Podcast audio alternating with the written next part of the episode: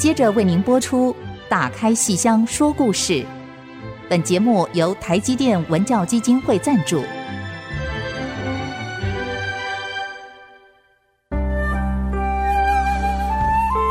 打开戏箱子，看见台上的精彩一刻。戏箱子里还有许多你不知道的喜怒哀乐、悲欢离合。让戏曲专家王安琪、罗世龙和您一起打开戏箱说故事。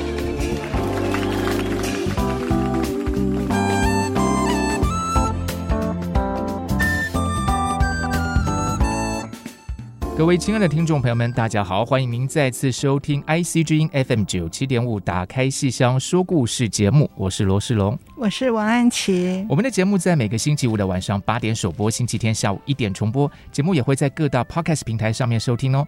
如果你喜欢我们的节目，请记得一定要按下订阅，并且给我们五颗星的最高评价，而且欢迎写电子小纸条给我们更多的鼓励跟支持。嗯，嗯哇。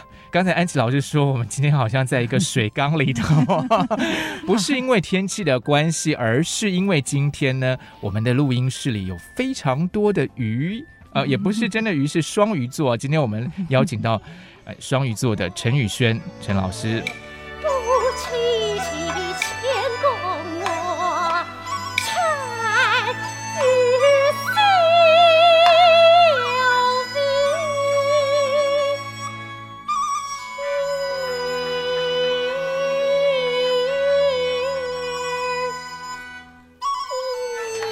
陈老师好，世龙老师好，安琪老师好，信红老师好，对啊，多好听的声音啊！是是是，我刚才说的这几条鱼就是安琪老师、宇轩老师还有我们制作人信红，都是双鱼座哎。今天我们是一个浪漫的星期五夜晚，嗯、对，感情好丰富、啊，是在这边。感情最不丰富的，好像变成是我。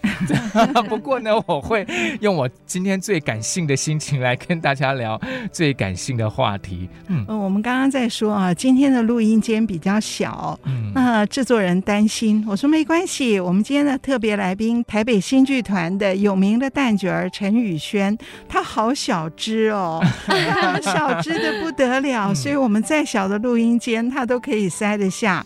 可是你别看他人小，他的嗓音跟整个舞台能量好强大哦！我们最近应该都看过他的《魔笛》，《魔笛》里面的夜后，对，然后他的《金昆戏说长生殿》，这个《金昆戏说长生殿》在台北演过了，然后还要到台中去演。好，我想他的嗓音放在台中国家歌剧院，哇，那真的是啊，那嗓音跟那个场地是非常非常配的。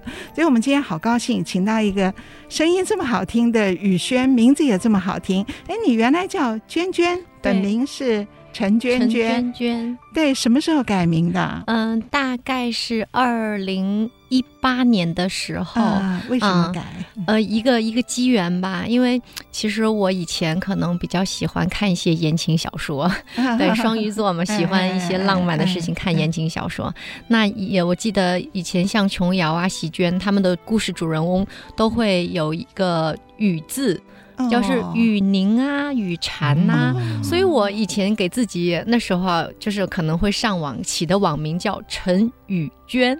我老这样叫自己。那我来到台湾以后，我觉得哇，这里的女生名字都好艺术啊，而且都好好听哦。然后我就想要哎，给自己改一个名字。对，所以也是在呃因缘际会下，然后请命理老师给算了一个这个雨轩。哎，我觉得这个我很喜欢，那我决定用这个名字就好了。我不晓得我可不可以这样问。因为我跟陈宇轩老师没有那么熟，我是他的观众，可是没有跟他私下接触。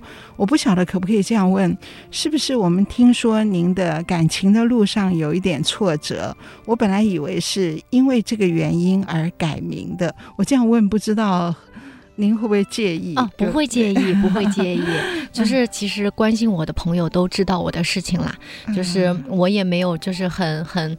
我是一个很简单的人，因为我大部分的重心都放在专业上了。嗯嗯、对，那其实我来台湾，我觉得我还是很开心的。在我没有嫁来台湾之前呢，其实我对台湾印象也是非常好的。因为大家可能或者认识我，或者以前收听过一些节目的朋友们都知道，我以前是在北方昆曲剧院。嗯，那以前北方昆曲剧院和台湾进行文化交流的时候呢，嗯、呃，我们也有来过台湾演出。嗯，所以。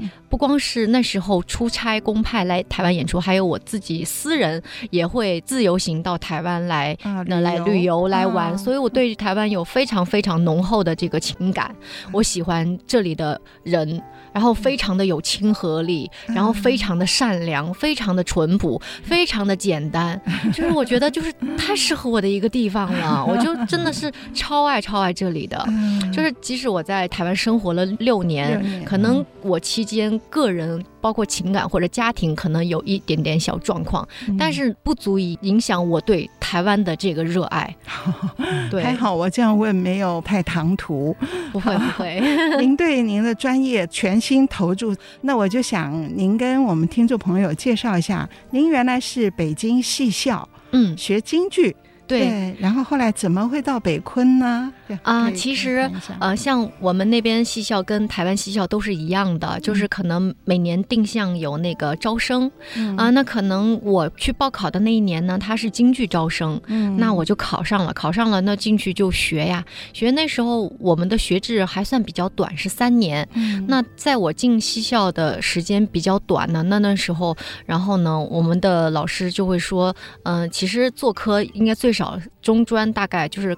高中要六年，那对于我们三年来说，那老师只能说以戏代工，嗯，所以我学了一些戏。可是当时我的主教老师呢，他对昆曲很喜爱，所以他在教除了京剧以外的戏之余呢，他会教我们昆曲戏。嗯，所以我那个时候接触昆曲戏，我学了有《秋江》，他虽然不算是呃纯昆曲吧，但是他唱的是是也是就是类似吹腔笛子伴奏的。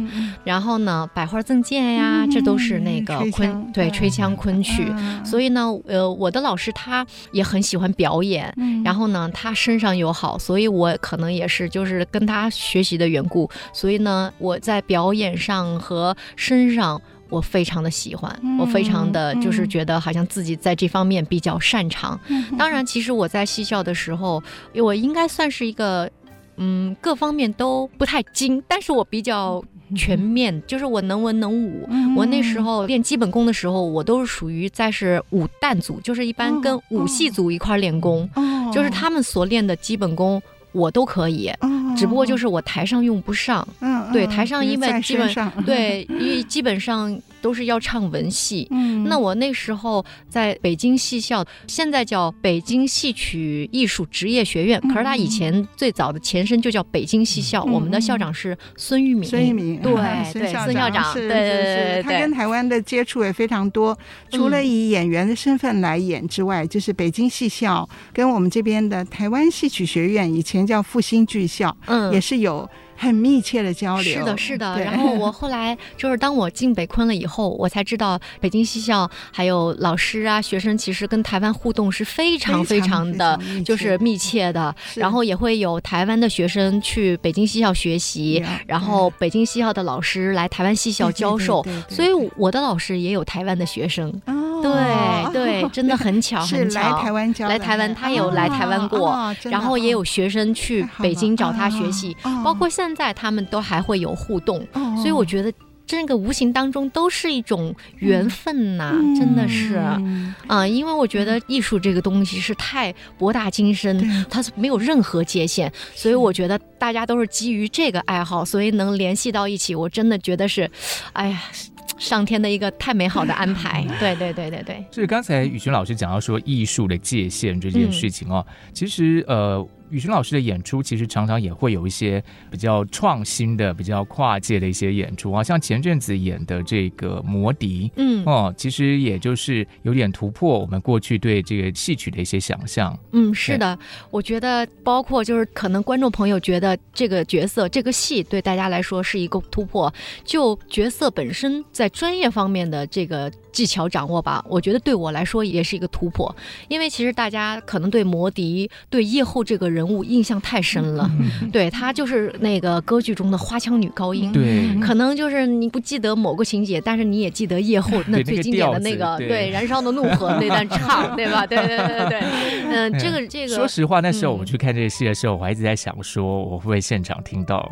这一段。啊，这段当然，宝春老师他用他对另外一个方式对，钟耀光老师用另外的一个方式，就是呈现了这个曲子的这个风貌。可是就叶后这个角色来说呢，其实也是做了很大的一个突破和调整。对，因为其实呃叶后的这个音域啊，其实已经超乎了京剧青衣的音域了。对。对，所以有点跨界到这个。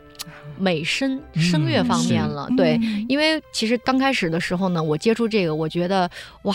挺有意思，挺好玩。我也没有接触过这个，可是就单声音这块，我倒是也知道我自己嗓子好。嗯、可是你嗓子好，也不能不能乱唱和乱用吧？它的一个重要的一个方法是很重要的。嗯、那可能这个方法，那就需要借助到科学的这个声乐。嗯、那为此呢，那郭老师还就是特别的请老师来在这个高音部分给我做指导。嗯、对，这个主要是我觉得一个是为了保护戏曲演员。嗯，因为他在你不擅长的这个音域，这个挑战是你得到什么样的结果是你不可预知的，嗯、对吧？也是为了可能保护我们，嗯、就是说不要错误的使用、嗯、使用这个嗓子，因为你不光你只演叶后，你将来可能还会有其他的角色、嗯、啊。所以郭老师就是有特意的请老师来在这个应该是美声的这个部分，又给我打开了另外的一个新的眼界。对，哦、这个很重要。所以，我可不可以这样理解，就是说，透过这一次的经验，然后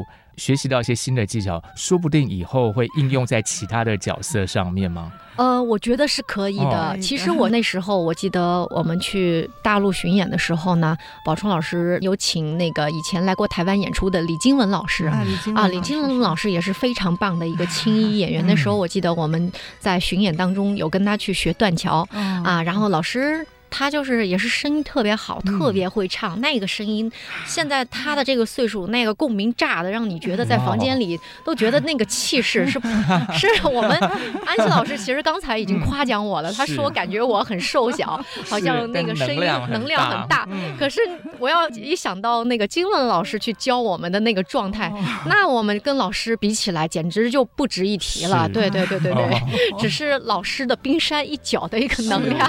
所以我们今天。因为在现场只有水族箱，可是老师那边是水漫金山，然后他们完全完全爆破。好，我们现在先休息一下，因为这个爆破的 很震撼。我们待会再继续来跟宇轩老师来畅谈。好。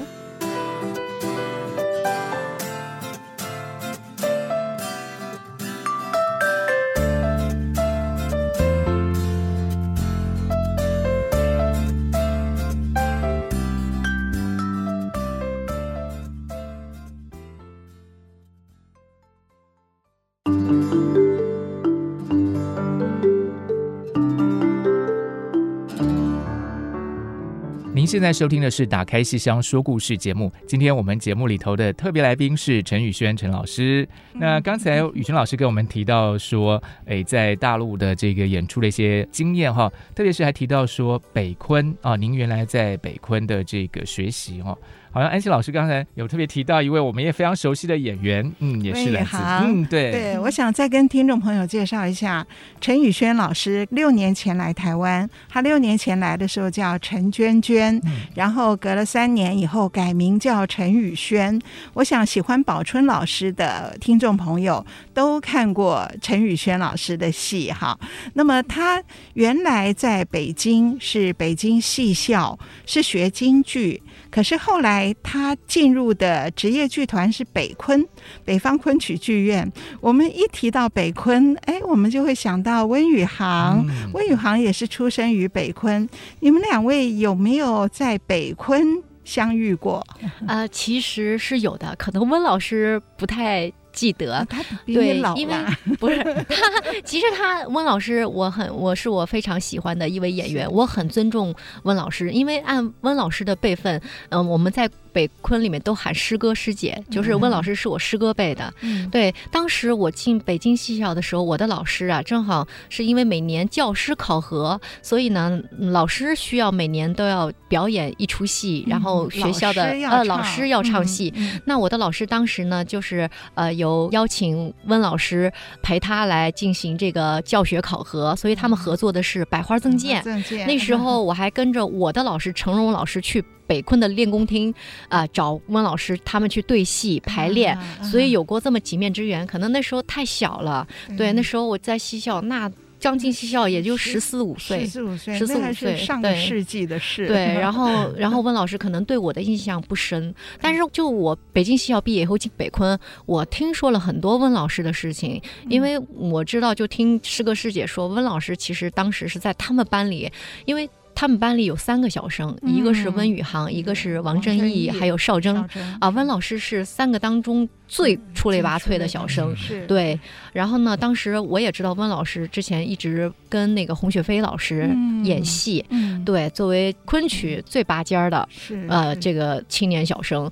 然后后来等我在毕业以后进北昆的时候，那温老师后来就是参加了那个美国的《牡丹亭》丹，对，就离开北昆了，所以就这样擦肩而过了。嗯嗯，呃，因为我觉得也是缘分吧，就是很多人可能都觉得，哎，你们两个北昆人啊，绕了这么。一大圈，最后在台湾对台湾相遇，然后合作呃一起演出那个金昆戏说长生殿昆曲部分的唐明皇跟杨贵妃。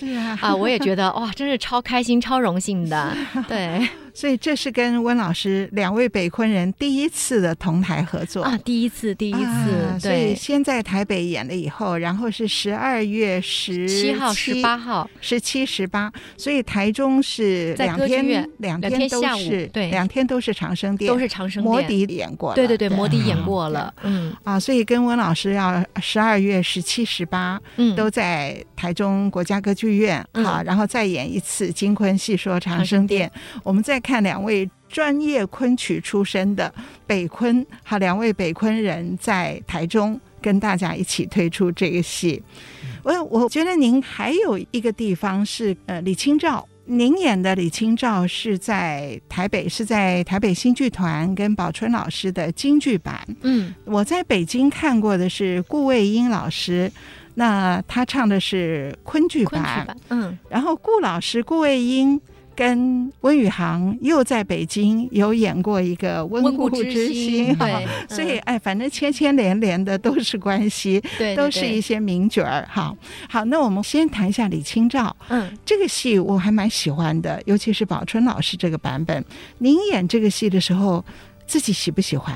啊，我非常喜欢，喜欢啊！首先，我觉得我能接到这个角色，真的是我的幸运，因为我们团呢。都是以宝春老师呃为主的很多戏，当然宝春老师他创作了很多戏，我觉得老师能量太大了，他自己啊写剧本啊啊导演呐编剧啊，就是身兼数职，干了很多事情，这个是我们很佩服的，我觉得也是一般人无法达到的，对，无法达到的。那当我进了这个新剧团，我是二零一六年底来台湾生活，然后一七年就进了。新剧团，然后进新剧团的第一出戏，我记得还是演的是《穆天王》啊，对，《穆天王》穆桂英，《穆天王》一折，然后再来呢，夏天呢演的是赵匡胤中的《千里送金娘》昆曲，昆曲，对对，他是金昆，也是也是，对对对对对，赵匡胤，嗯，因为金昆是我们新剧团的特色，所以呃，就是演了赵匡胤中的一折《千里送金娘》，再来。二零一七年下半年底的大戏就是李清照和他的两个男人，对，我就清辉朗青灰朗照，对对对，清灰朗照，李清照和他的两个男人，另外一出就是项羽项羽的两个女人，项羽和两个女人，对对对，和两个女人，对那个不能说他的，对对对对，因为吕雉吕雉不算。哇，这两个戏很好玩，这么颠来倒去，对呀 对呀，所以因为宝春老师能量太大了，所以我们基本上都是。跟着宝春老师后面学习呀、演出啊，我们也觉得非常的荣幸和开心。嗯、那当我得知哇，这是一个以女性角色为主的戏，嗯、而且落在我的身上，嗯、我简直我真的是太赚到了，太幸运了。对，所以我也是，嗯、呃，前段时间还有人问过我说，你演了那么多角色，包括魔笛的夜后，嗯、然后吕雉，然后李清照新编戏，然后还演过一些传统戏，包括宇宙风啊，然后玉堂春呐、啊，还包括呃一些乖乖啊，对对对，白蛇 传啊啊，还演过那个我们去国外演出时候那个全本的宝莲灯三圣母，哦、对对对，也演过，你演过那么多角色。那你最喜欢的是哪个角色？我说李清照。对，我觉得李清照，一个是我觉得她。就是可能我的经历跟她有一点像，还有一个就是啊，现在这个女性的这个地位啊，跟以往也不一样了。对，对，就是所以让我觉得是演起来很过瘾、很很痛快的一个事情。嗯、那当然，李清照其实很不好演，对，很不好演。我发现 我好像演的角色都都是很都不好演，都很有名。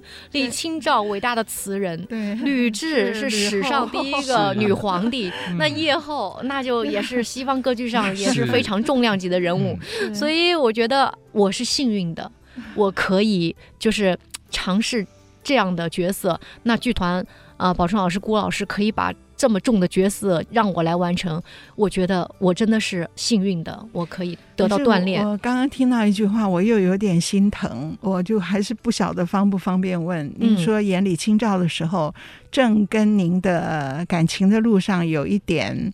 呃，怎么讲？有一点相似吧。嗯，我啊，这个真的是我们又不好问，又非常非常关心，因为我我们大概作为戏迷啊，就约略听说了一下，您是嫁到台湾来的，是的。那么到现在六年，嗯，可是其实两三年前已经有一些状况，所以这三年您是一个人撑的，嗯，而这这三年的时候演了李清照，嗯。啊、哦，我我觉得，哇，您演的时候会不会百感交集啊？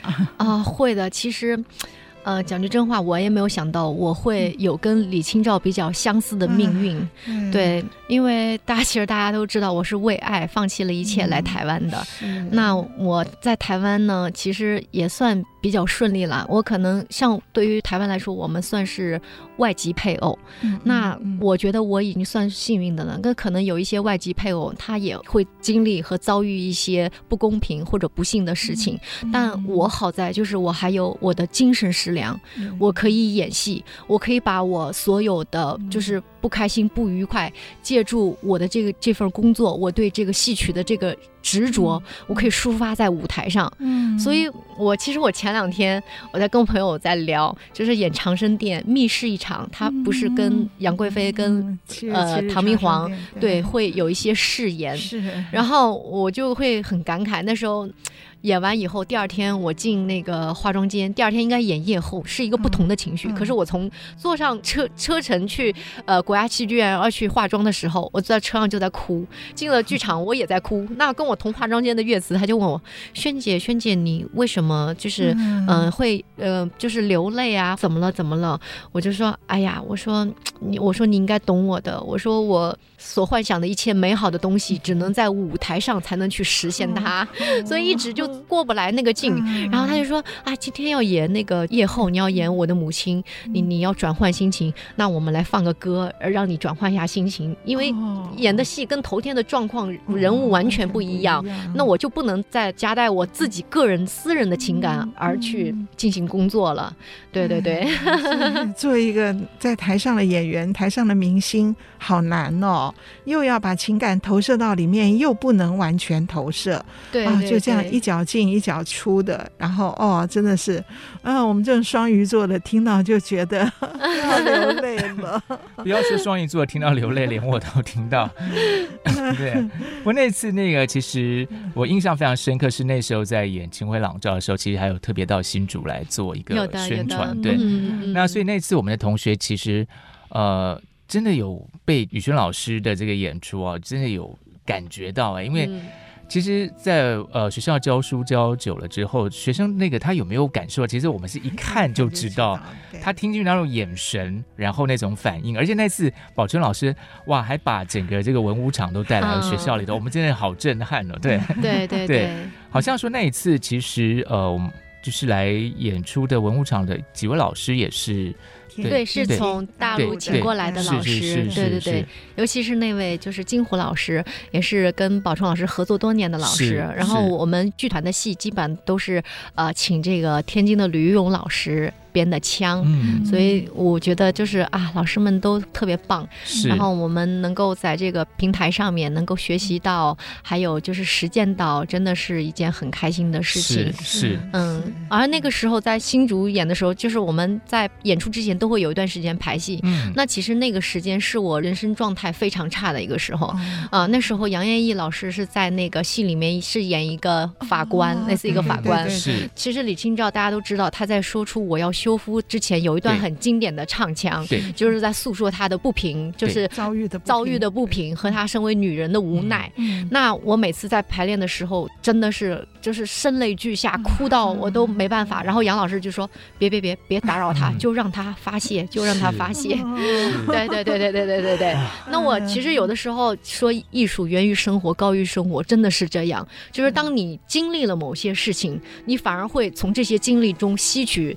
能量去转化到舞台上，然后把人物演得更好，嗯、体现得更好。对，是，所以我们在平常看到宇轩老师是这么的真诚，在舞台上看到的宇轩老师依旧是这么真诚，是太感人。好，我们休息一下，来继续跟宇轩老师聊。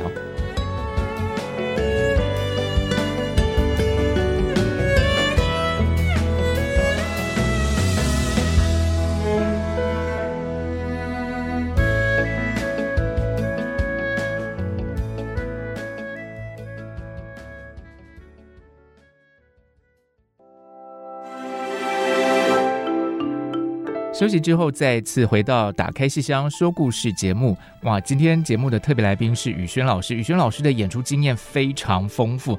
如果您是我们节目的忠实听众的话，一定记得安琪老师非常喜欢北昆的。《红楼梦》看了好多次，而且 有些这个非常有意思的小往事。不过今天我们不是要讲那些往事，大家请记得回去收听那几集就好了。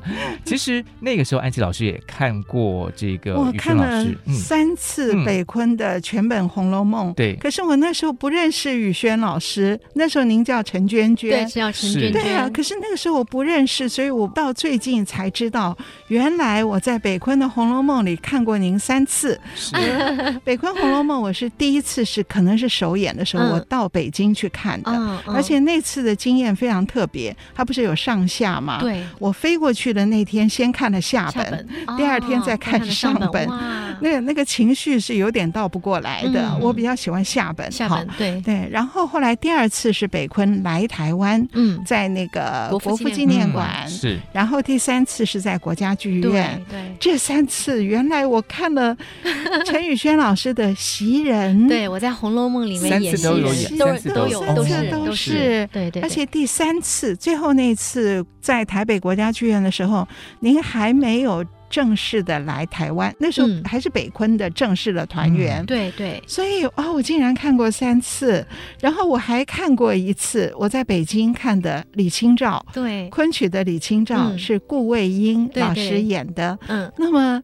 我刚刚才听宇轩老师说，他在那个里面也有演出一个角色。对，哎呀，当时我也是不认识您，可能就记得啊，嗓音都很好听。可是原来我们早有这样的缘分哦。是的，您是演的是什么？您您印象比较深的是？在呃《红楼梦》里面，我是演的是袭人。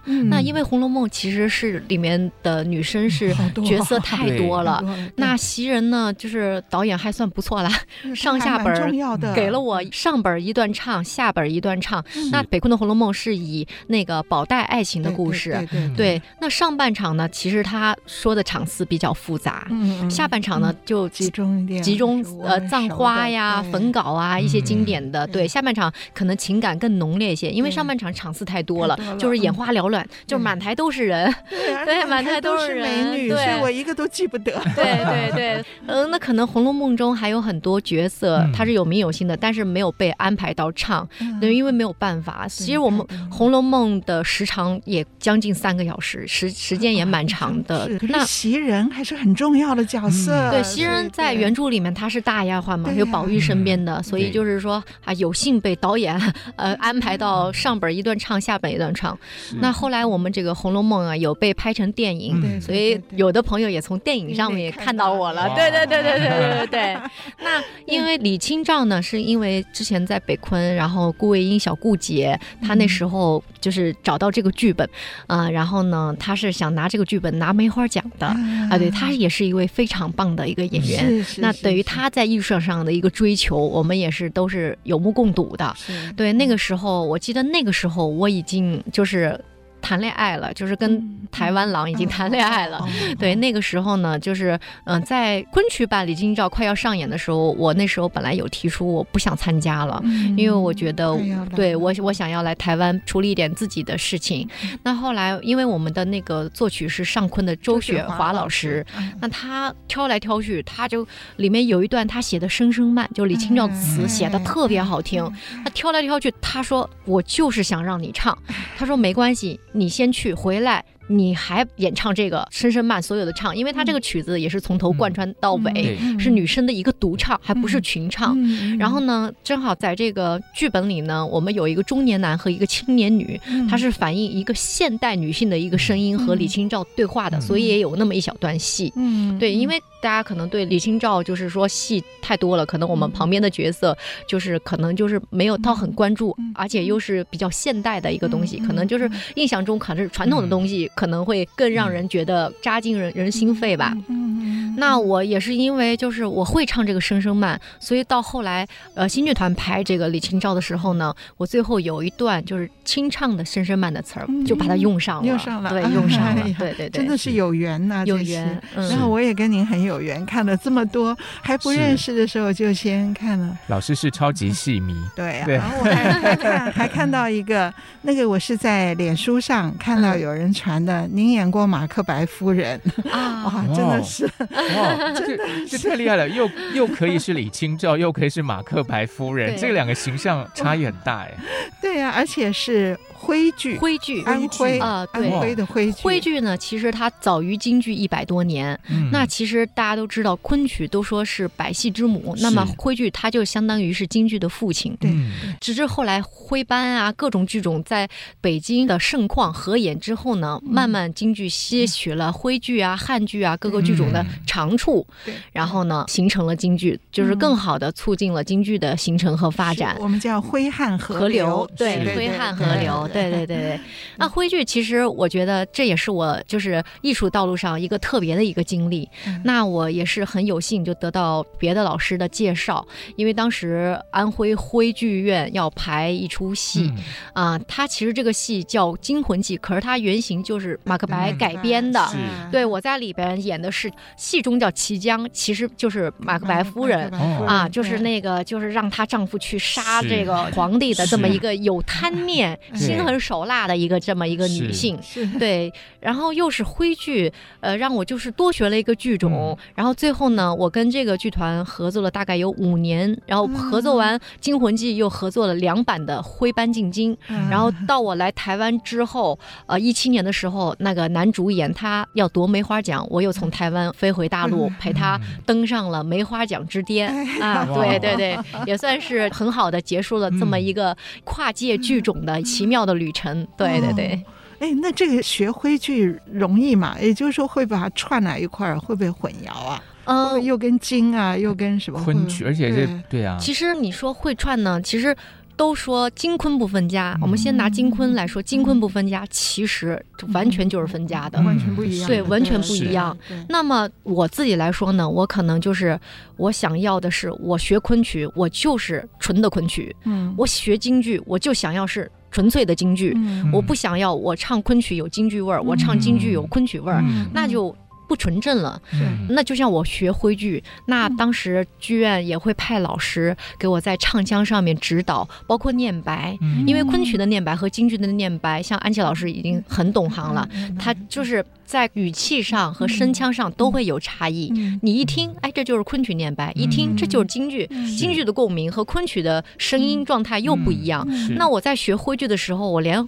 徽剧的念白还要夹杂着地方的一些方言，嗯所以我都要做功课嘛。就像你学某一个戏，你都要充分的去做好功课，把它区分开来，把它细化，这才能达到纯粹的。哦，等于是从头学一个剧种，从头学，对对对，这很不容易的。嗯，就像唐文华唱歌仔戏，像黄雨玲也唱歌仔戏。对，我觉得啊，老师们也真是很厉害。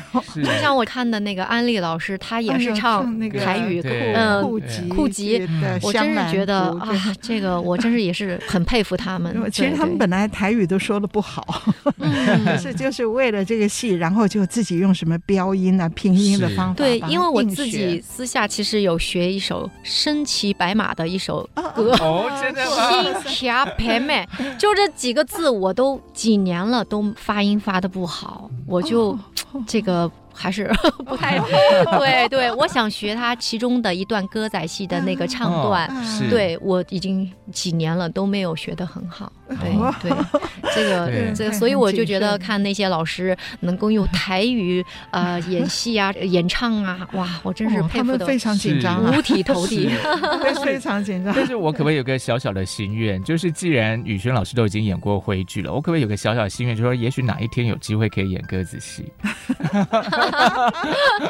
如果有机会的话，倒是想尝试一下，对对对，看看是什么样的角色嘛。对啊，这么好嗓子，什么都可以。是啊，是啊，就好好想有机会可以看到。好，让我们先把这个心愿先小小收藏一下，我们先休息一下，然后我们再来许其他的愿望。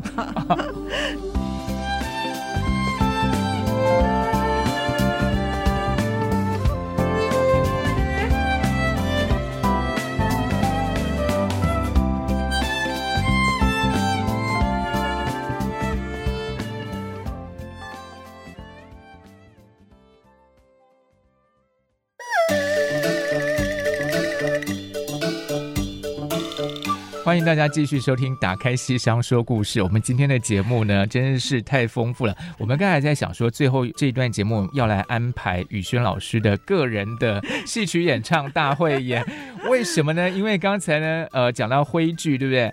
哦，宇轩老师可以给我们来唱两句啊。好，婚剧其实还蛮特别的，我就小哼一段、嗯、啊。他是就是他听上去就很喜庆，因为他是拿一个酒坛子，嗯、然后去招待他的贵宾。马克白夫人，马克夫人拿个酒坛，嗯、因为那个老王到他家里，到他。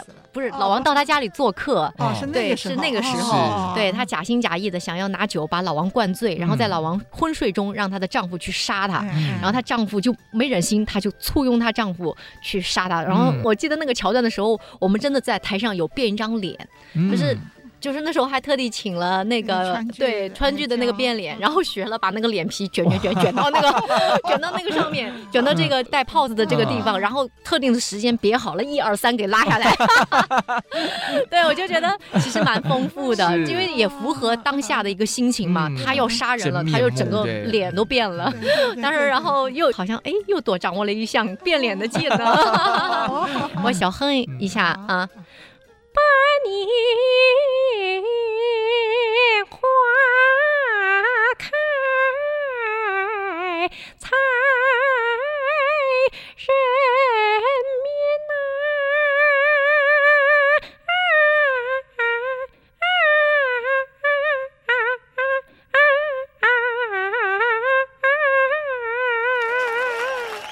呐，哇，好柔美哦！京剧又像又不又不像，对对。所以要学好难哦，真的好好好听哦，好好听。就是呃，我刚才还有点小紧张，对，因为我觉得好久没有唱，就是还觉得有点小紧张，对对。刚刚我们这个罗世龙老师问了一下，说徽剧是不是就是 我的没有啊？我的外行，我刚才就以为我以为徽剧就是徽州女人那个徽剧，其实不是。啊，那个对，那个叫黄梅戏。黄梅戏，您也会唱啊？黄梅戏，因为是我家乡安徽嘛。其实黄梅戏 对于我们那边人就是真的是张口就来。那其实，在我们那边，因为。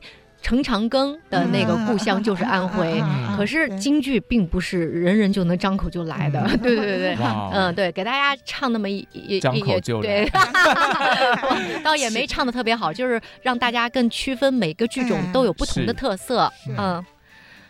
为救连郎一家园，睡了黄榜中状元。中状元着红袍，帽插宫花好啊啊，好清闲呐！就是虽然没有特别会唱，但是有一点黄梅调。这个其实我们唱各个剧种啊，其实都是要抓住它的这个调性。嗯，就是可能就是说我黄。梅没有唱的特别好，但是我稍微有一点那个味道，你就能听出来是那个黄梅调，是，对，就是跟京剧昆曲都不一样的，对对对，女驸马，这是女驸马，对，好好听哦，而且咬字。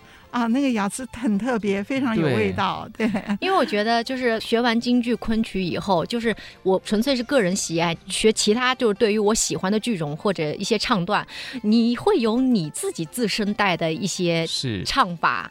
对，可能倒没有那么专业，但是就是自己喜欢的，欢就是对于喜欢的东西，你可能就想要会。对对对。然后您喜欢越剧，尤其喜欢赵志刚的《沙漠王子》，沙漠王子，因为赵志刚老师唱的太。太好了，是所有就是很多老师，像什么毛维涛老师，其他老师，就是我听过所有版本，我最喜欢的是赵志刚老师的版本。嗯、我还一直想要下载赵志刚老师版本的伴奏带，可是没找到。对，没关系，我们节目想办法把它找到。那我给大家哼唱两句。好。随风情儿心悲从自己的命儿，我自己受。待命坐上是我心爱人，可叹他有梦不能闻。哇，我觉得太太神奇了！其实我其实我唱的没有很好，就是就是那个味道，就是喜欢自己喜欢，就会会会去学，会去模仿。是，所以是平常看戏的时候看了戏，然后就觉得哎，这个我蛮喜欢，就跟着开始学嘛，然后就对，就是对于我特别喜欢的，我可能会哎选一段，我觉得好听，我就会想要想要去会它。对，就纯粹自己娱乐啦。是，当然可能跟。专业的就是唱这些剧种的老师比起来，这这个简直就是我就是飘有级的，对对对对，我觉得好专业，很专业，而且不是说只是纯粹学唱那个调子而已，对不对？就是说其实是连那个味道，就是那个咬字啊，就是尽量想要去靠近啊，就是靠近，对对对，就是可能因为我自己是做戏曲专业的，但是我可能不是其他剧种，因为剧种太多了，好听的剧种啊，好听的段子太多了，我可能没有办法。学的那么好，那像歌仔戏，我一直想学那个身骑白马，但是我真的学了好几年也 也就唱不了，对 对对，不太行。这个原因在哪里呢？就是还是讲话上面，我对于台语可能我还需要一段时间的熏陶，我可能还需要在台湾再找机会再学再锻炼，我还需要一段时间的熏陶。我以后如果有机会的话，我希望我可以把这个唱段给他唱下来。对啊，好拭目以待。对，您刚刚还提到。您自己唱梅派，在京剧里面唱梅派，嗯、我记得也跟李超老师一起学过一阵子。啊、对，您本来就唱的很好，可是跟李超老师又再精进一次。可是您也喜欢程派。哦，对，我特别特别喜欢程派，因为以前那时候那个张火丁在长安大戏院演出的时候演《白蛇传》，我真的都是去追着他的演出看的那种，所以我觉得，哎，这程派真的有另一番独特的魅力。对，嗯，该不会也追着追着就学起来了吧？还真追了一段那个锁麟囊的春秋亭。要给我们来。对，这个像一般有时候 KTV 啊，它有戏曲唱段，像什么沙漠王。王子啊，哦、然后春秋亭啊，还能找到唱段，所以能够练练。所以雨轩老师每次去唱 KTV 就是唱过瘾，自己过瘾。对，但是我不敢拿到那个台面上去唱啊。对啊，对啊。我觉得应该要开，我觉得应该要开个演唱会。没有没有，我只只会一点点皮毛而已。就千万不要这么说，我觉得那个演唱会的票一定可以，不是一开卖就卖光光。没有，我们听春秋亭。对对对。真是献丑了，真是献丑了。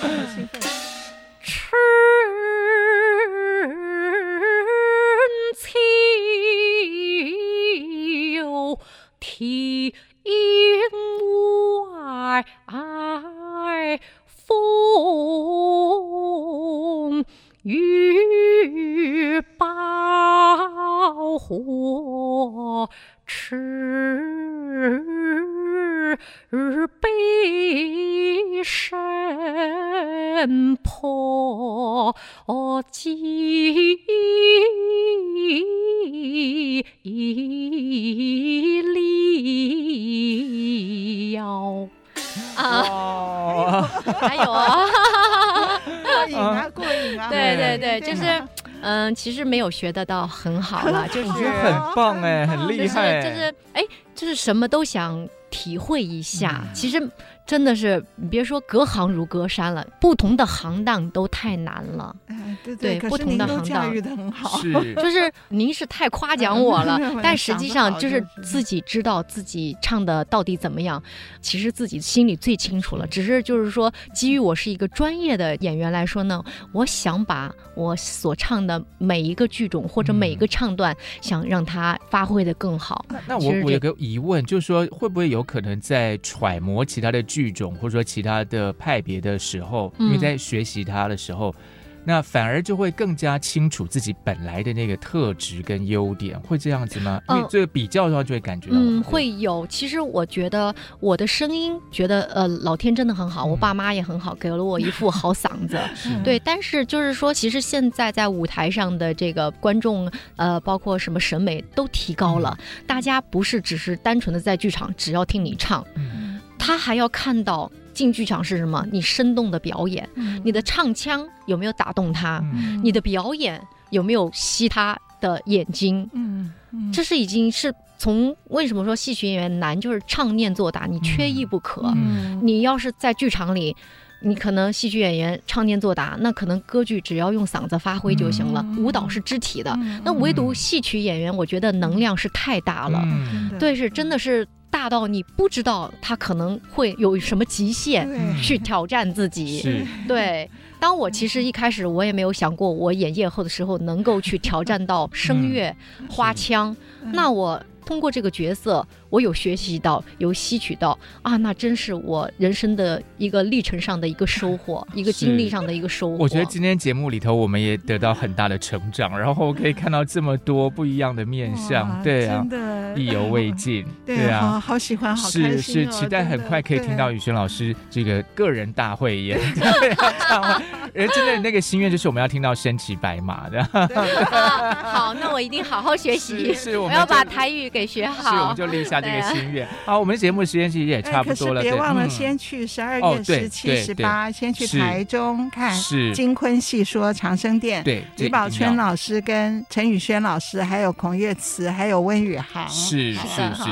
然后我们再一起期待日后其他的演出。对，好，今天非常谢谢宇轩老师到我们节目里头。那我们节目到这边就告一个段落喽。打开戏箱说故事，我是罗世龙，我是王安琪，我是陈宇轩。我们下次再见，拜拜，拜。拜好棒啊！今天完全超乎预期。